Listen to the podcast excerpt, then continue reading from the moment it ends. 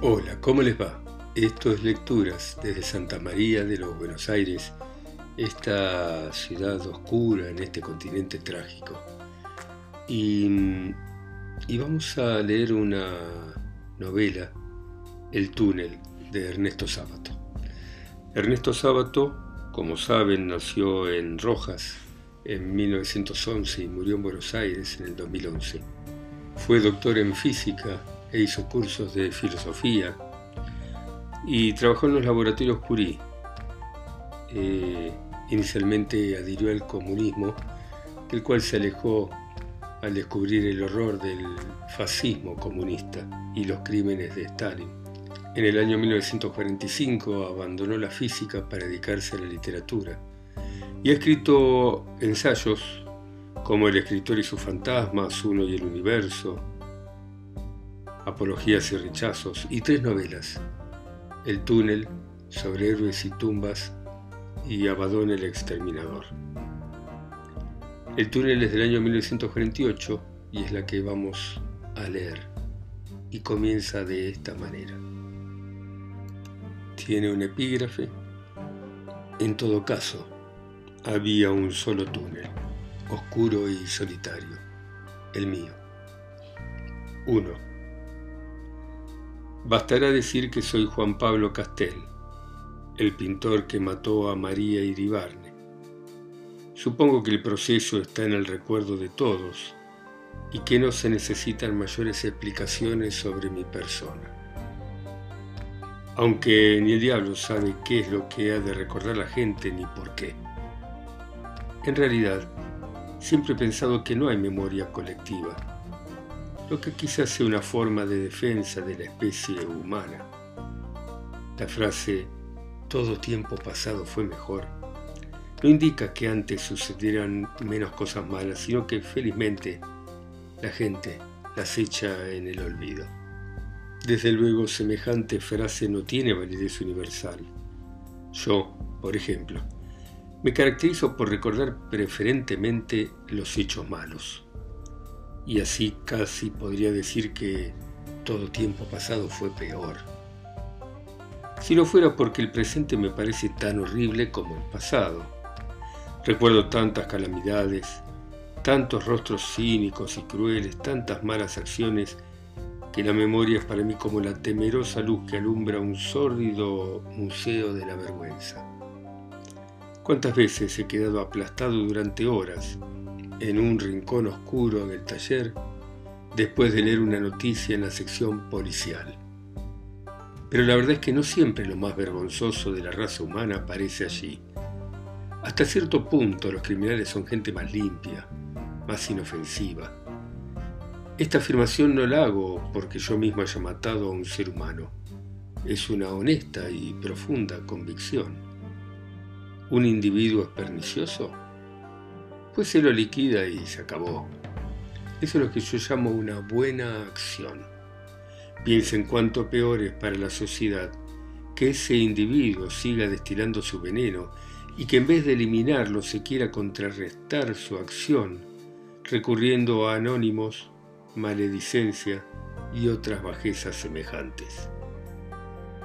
En lo que a mí se refiere, debo confesar que ahora lamento no haber aprovechado mejor el tiempo de mi libertad liquidando a seis o siete tipos que conozco.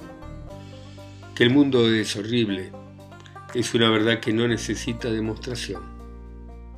Bastaría un hecho para probarlo, en todo caso. En un campo de concentración, un ex pianista se quejó de hambre y entonces lo obligaron a comerse una rata, pero viva. No es de eso, sin embargo, de lo que quiero hablar ahora. Ya diré más adelante si hay ocasión algo más sobre este asunto de la rata. 2. Como decía, me llamo Juan Pablo Castel. Podrán preguntarse qué me mueve a escribir la historia de mi crimen. No sé si ya dije que voy a relatar mi crimen y sobre todo a buscar un editor. Conozco bastante bien el alma humana para prever que pensarán en la vanidad. Piensen lo que quieran. Me importa un bledo. Hace rato que me importa un bledo la opinión y la justicia de los hombres. Supongan, pues, que publico esta historia por vanidad. Al fin de cuentas, estoy hecho de carne, huesos, pelo y uñas como cualquier otro hombre y me parecería muy injusto que exigiesen de mí, precisamente de mí, cualidades especiales. Uno se cree a veces un superhombre hasta que advierte que también es mezquino, sucio y pérfido. De la vanidad no digo nada. Creo que nadie está desprovisto de este notable motor del progreso humano. Me hacen reír esos señores que salen con la modestia de Einstein o gente por el estilo. Respuesta. Es fácil ser modesto cuando se es célebre.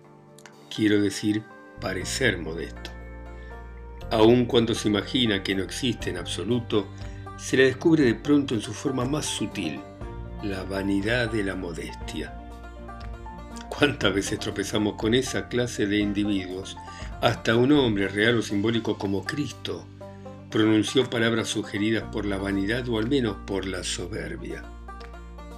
¿Qué decir de León Bloy, que se defendía de la acusación de soberbia argumentando que se había pasado la vida sirviendo a individuos que no le llegaban a las rodillas? La vanidad se encuentra en los lugares más inesperados, al lado de la bondad, de la abnegación, de la generosidad. Cuando yo era chico y me desesperaba ante la idea de que mi madre debía morirse un día, con los años se llega a saber que la muerte no solo es soportable, sino hasta reconfortante. No imaginaba que mi madre pudiese tener defectos. Ahora que no existe, debo decir que fue tan buena como puede llegar a serlo un ser humano. Pero recuerdo en sus últimos años, cuando yo era un hombre, cómo al comienzo me dolía descubrir debajo de sus mejores acciones un sutilísimo ingrediente de vanidad o de orgullo. Algo mucho más demostrativo me sucedió a mí mismo cuando la operaron de cáncer. Para llegar a tiempo tuve que viajar dos días enteros sin dormir. Cuando llegué al lado de su cama, su rostro de cadáver logró sonreírme levemente con ternura y murmuró unas palabras para compadecerme. Ella se compadecía de mi cansancio. Y yo sentí dentro de mí oscuramente el vanidoso orgullo de haber acudido tan pronto. Confieso este secreto para que vean hasta qué punto no me creo mejor que los demás. Sin embargo, no relato esta historia por vanidad. Quizá estaría dispuesto a aceptar que hay algo de orgullo o de soberbia. Pero, ¿por qué esta manía de querer encontrar explicación a todos los actos de la vida? Cuando comencé este relato estaba firmemente decidido a no dar explicaciones de ninguna especie. Tenía ganas de contar la historia de mi crimen y se acabó. Al que no le gustara, que no la leyese. Aunque no lo creo porque precisamente esa gente que siempre anda detrás de las explicaciones, es la más curiosa y pienso que ninguno de ellos se perderá la oportunidad de leer la historia de un crimen hasta el final. Podría reservarme los motivos que me movieron a escribir estas páginas de confesión, pero como no tengo interés en pasar por excéntrico, diré la verdad, que de todos modos es bastante simple Pensé que podrían ser leídas por mucha gente, ya que ahora soy célebre. Y aunque no me hago muchas ilusiones acerca de la humanidad en general y de los lectores de estas páginas en particular, me anima la débil esperanza de que alguna persona llegue a entenderme, aunque sea una sola persona. ¿Por qué? se podrá preguntar alguien apenas una débil esperanza si el manuscrito ha de ser leído por tantas personas. Este es el género de preguntas que considero inútiles. Y no obstante hay que preverla porque la gente hace constantemente preguntas inútiles. Preguntas que el análisis más superficial revela innecesarias. Puedo hablar hasta el cansancio y a gritos delante de una asamblea de 100.000 rusos. Nadie me entendería. ¿Se dan cuenta de lo que quiero decir? Existió una persona que podría entenderme, pero fue precisamente la persona que maté. 3. Todos saben que maté a María Iribarne Hunter, pero nadie sabe cómo la conocí, qué relaciones hubo exactamente entre nosotros y cómo fui haciéndome a la idea de matarla. Trataré de relatar todo imparcialmente porque, aunque sufrí mucho por su culpa, no tengo la necia pretensión de ser perfecto. En el Salón de Primavera de 1946 presenté un cuadro llamado Maternidad. Era por el estilo de muchos otros anteriores. Como dicen los críticos en su insoportable dialecto, era sólido, estaba bien arquitecturado, tenía, en fin, los atributos que esos charlatanes encontraban siempre en mis ideas, incluyendo cierta cosa profundamente intelectual. Pero arriba a la izquierda, a través de una ventanita, se veía una escena pequeña y remota, una playa solitaria y una mujer que miraba el mar. Era una mujer que miraba como esperando algo, quizá algún llamado apagado y distante. La escena sugería, en mi opinión, una soledad ansiosa y absoluta. Nadie se fijó en esta escena. Pasaban la mirada por encima como algo secundario, probablemente decorativo. Con excepción de una sola persona, nadie pareció comprender que esa escena constituía algo esencial. Fue el día de la inauguración. Una muchacha desconocida estuvo mucho tiempo delante de mi cuadro sin dar importancia en apariencia a la gran mujer en primer plano la mujer que miraba jugar al niño. En cambio, miró fijamente la escena de la ventana y mientras lo hacía tuve la seguridad de que estaba aislada del mundo entero. No vio ni oyó a la gente que pasaba o se detenía frente a mi tela. La observé todo el tiempo con ansiedad. Después desapareció en la multitud mientras yo vacilaba entre un miedo invencible y un angustioso deseo de llamarla. ¿Miedo de qué? Quizá algo así como miedo de jugar todo el dinero de que se dispone de la vida a un solo número.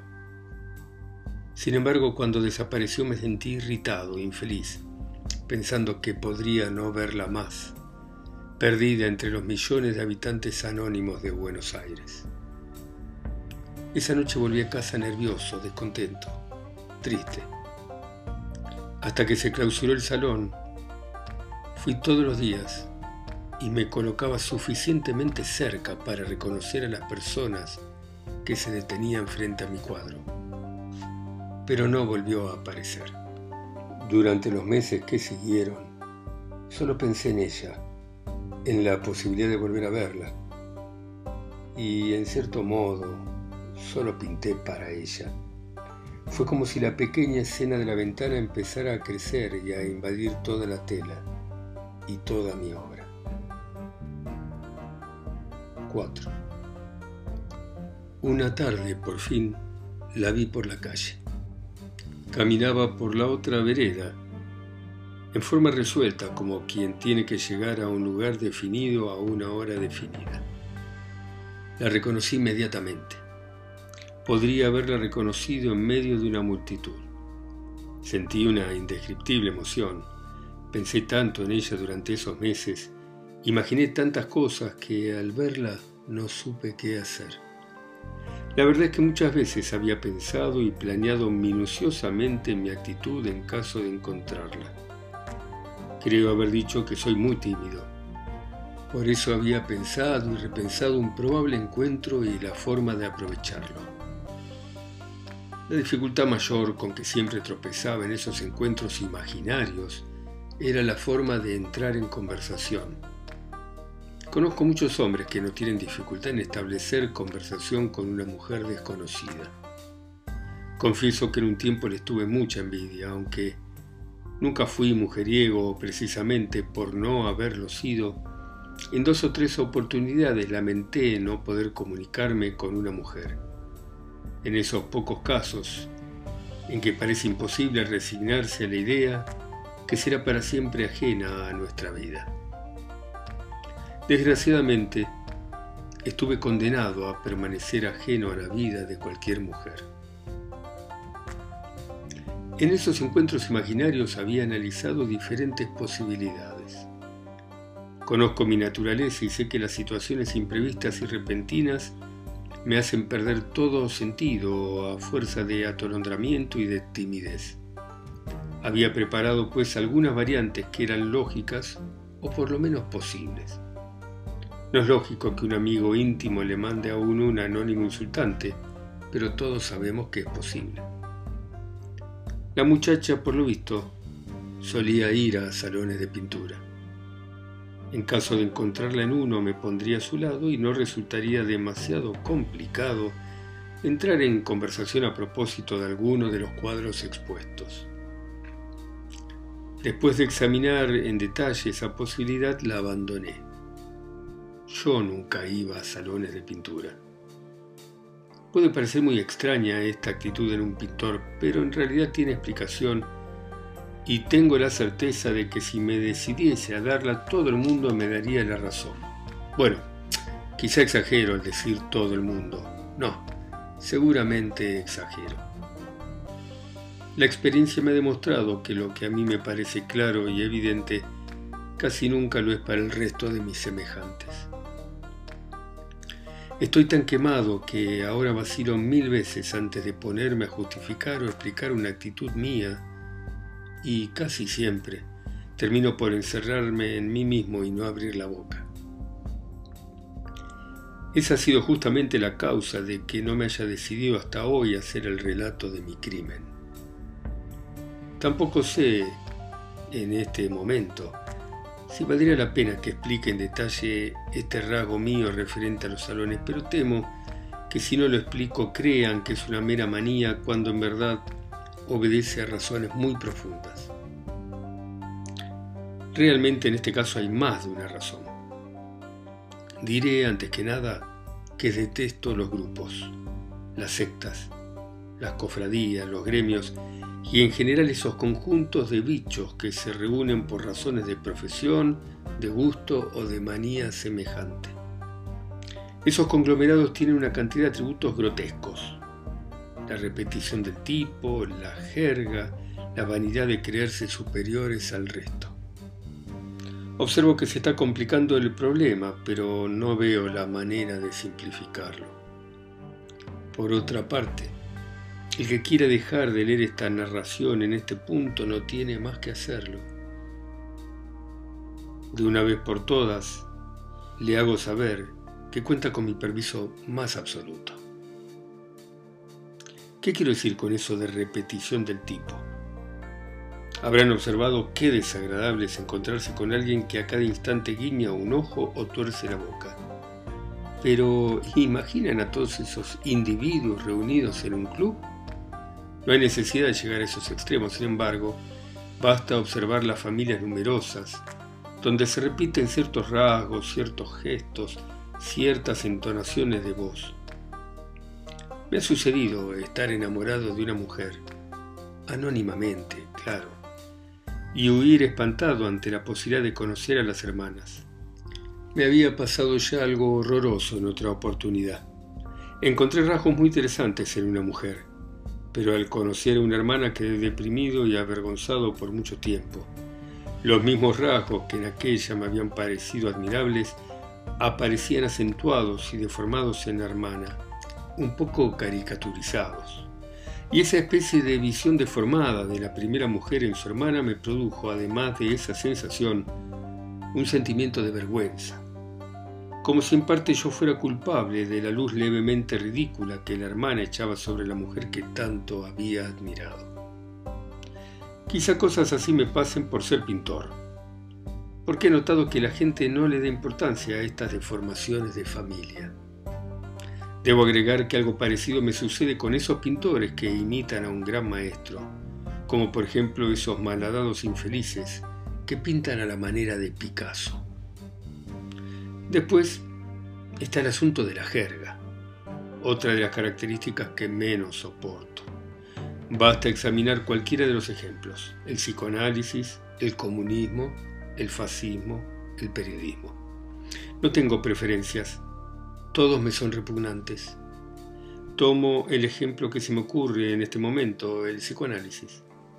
El doctor Prato tiene mucho talento y lo creía un verdadero amigo hasta tal punto que sufrí un terrible desengaño cuando todos empezaron a perseguirme y él se unió a esa gentuza.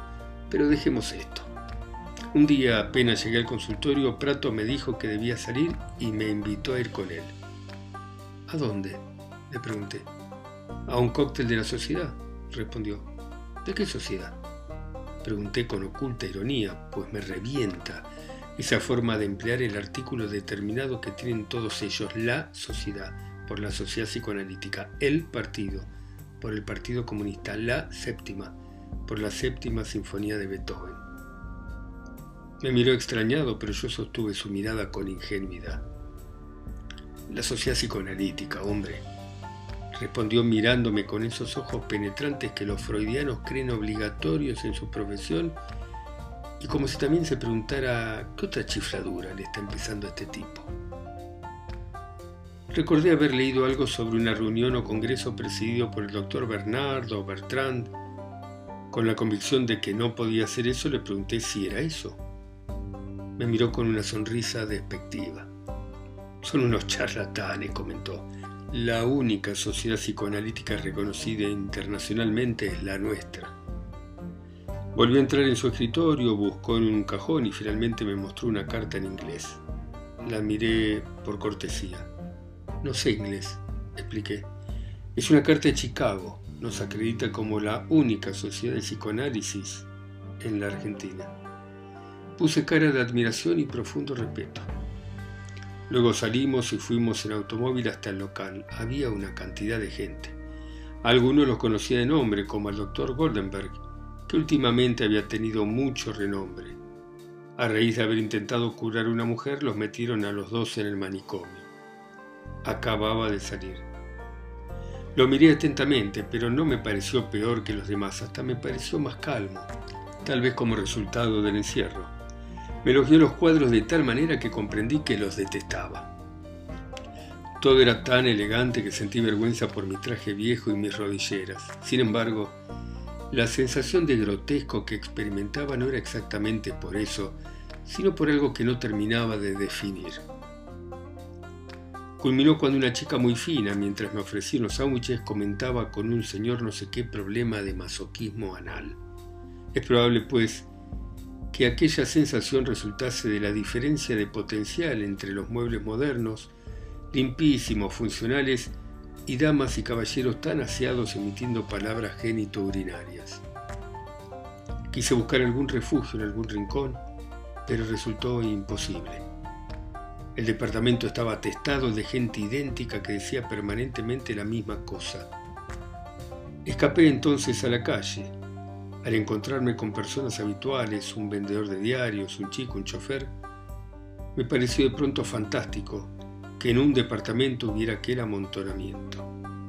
Sin embargo, de todos los conglomerados detesto particularmente el de los pintores. En parte naturalmente, porque es el que más conozco y ya se sabe que uno puede detestar con mayor razón lo que se conoce a fondo. Pero tengo otra razón, los críticos. Es una plaga que nunca pude entender. Si yo fuera un gran cirujano y un señor que jamás ha manejado un bisturí, ni es médico, ni ha entablillado la pata de un gato, viniera a explicarme los errores de mi operación, ¿qué se pensaría? Lo mismo pasa con la pintura.